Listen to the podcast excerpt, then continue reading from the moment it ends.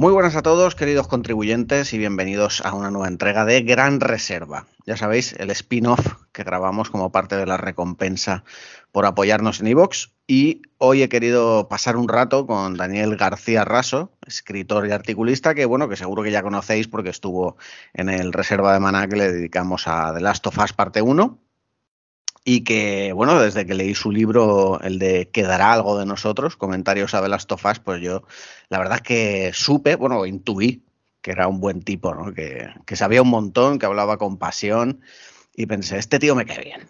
Cosa que luego he confirmado tras unos meses de amistad por Twitter y, bueno, algún que otro mensajillo privado. Y además, espero que no te moleste meterme en temas personales, Daniel, pero que a nivel personal veo también que nos gustan los perretes que, hemos vivido pérdidas familiares similares. Yo, por desgracia, mi, madre faltó hace nueve años. Y, bueno, pues eso quieras que no, de algún modo, pues, pues une, ¿no? De pensar, esta persona ha pasado por cosas similares.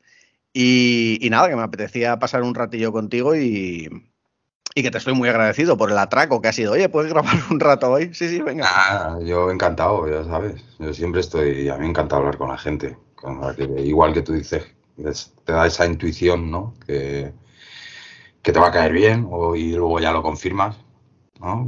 sobre todo en esta época de redes sociales, que yo conocí mucha gente. ya tengo amigos que sí, puedo decirte, no los conozco en persona, pero en principio pues te lleva, te lleva muy bien y hablas por WhatsApp o por videollamada. Y, sí, esas cosas unen. Pero bueno, nada, yo, te he dicho, si ahora mismo no tengo nada que hacer, me lo has dicho, yo, pues sí, pues si no te importa la hora, en cuanto vuelva, no, o sea, que si, no, si no estuviera grabando contigo estaría, yo qué sé, viendo el chiringuito o algo de eso. o algo que hago mucho, como, como me pongo dos teles en el salón, es una de fondo el chiringuito y la otra jugando una partida. bueno, eh, decía, eh, escritor y articulista, libros, creo que has escrito seis. Eh, eh, de videojuegos diría que cuatro, ¿no? Por los títulos que, es el, que trajimos aquí, que es el de quedar algo de nosotros. Luego también Palabra de Triple A, que me parece haberte leído que se va a reeditar, ¿no? Porque alcanzó la. No, el que se va a reeditar es el de. El de ah, ese no estaba en mi, eh, libro de, historia de los videojuegos. de Almuzara. Que es, Eso es. Bueno, es un poco así, es una editorial, es un grupo editorial, no es Planeta, ni mucho menos, pero es un editorial un poquito mediano.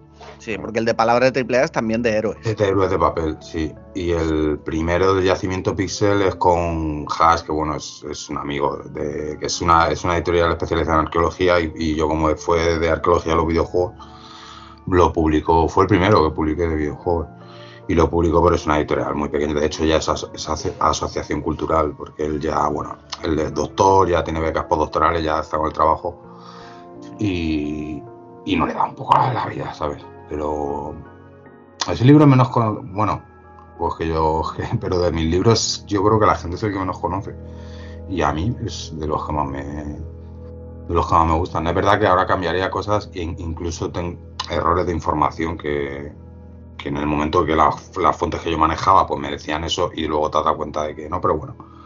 Pero sí, cuatro de videojuegos. Luego tengo una novela y el libro de antropología era, ¿no? De, sí, bueno, de, sí, de... O de los simios y tal. Sí, de antropología, pues de paleoantropología más bien, porque era lo que iba a ser mi tesis doctoral, que iba a ser sobre eso, sobre... Bueno, yo iba a hacer como... Sí, era una, mi tesis era de paleoantropología. O sea, yo iba, era una, a ver, que la gente no se lleva las manos a la cabeza, un experimento con, chimpancés, pero no, no era nada invasivo, era básicamente un juego. O sea, eh, yo quería conseguir que los chimpancés eh, cortasen con lascas de piedra, con herramientas de cuchillas de piedra, pues yo qué sé, una pierna de cordero, a lo mejor, o de vaca, que, le quitaran la carne. Porque por esto ya se, han hecho, se sabe qué capacidad la tienen para hacerlo, manual y, y cognitiva. Y a partir de lo que ellos, de, las marcas que ellos dejaran, compararlo con los primeros yacimientos eh, arqueológicos de, la humanidad, los de Olduvai, porque hay un debate muy importante en paleoantropología todavía de si los australopitecos, nuestros, o los, nuestros ancestros evolutivos, em, cazaban o eran carroñeros, ¿no? Entonces todo esto es un poco complicado, pero se puede saber mediante, midiendo las marcas de corte que han dejado. O sea, si en un yacimiento aparece un hueso que tiene eh, muchísimas eh, marcas de dientes de carnívoros, pues eh, básicamente te está diciendo que ellos accedieron primero, ¿no? Pero si, bueno, esto es más complicado de lo que lo estoy diciendo.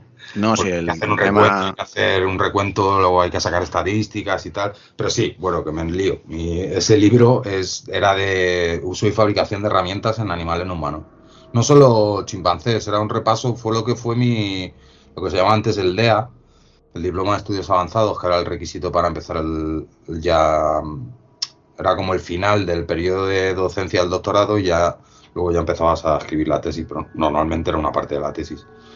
Y era, yo lo que hice fue un repaso, una revisión bibliográfica del, uso y fabricación de herramientas en animales humanos, porque aquí a la gente le puede sonar muy guay, pero en España hacer eso en una facultad de historia, con todo el antropocentrismo que hay en ciencias sociales y en humanidades, pues eh, la verdad es que no lo había hecho nadie.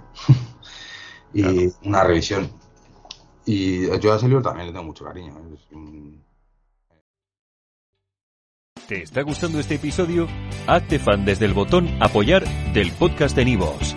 Elige tu aportación y podrás escuchar este y el resto de sus episodios extra. Además, ayudarás a su productor a seguir creando contenido con la misma pasión y dedicación.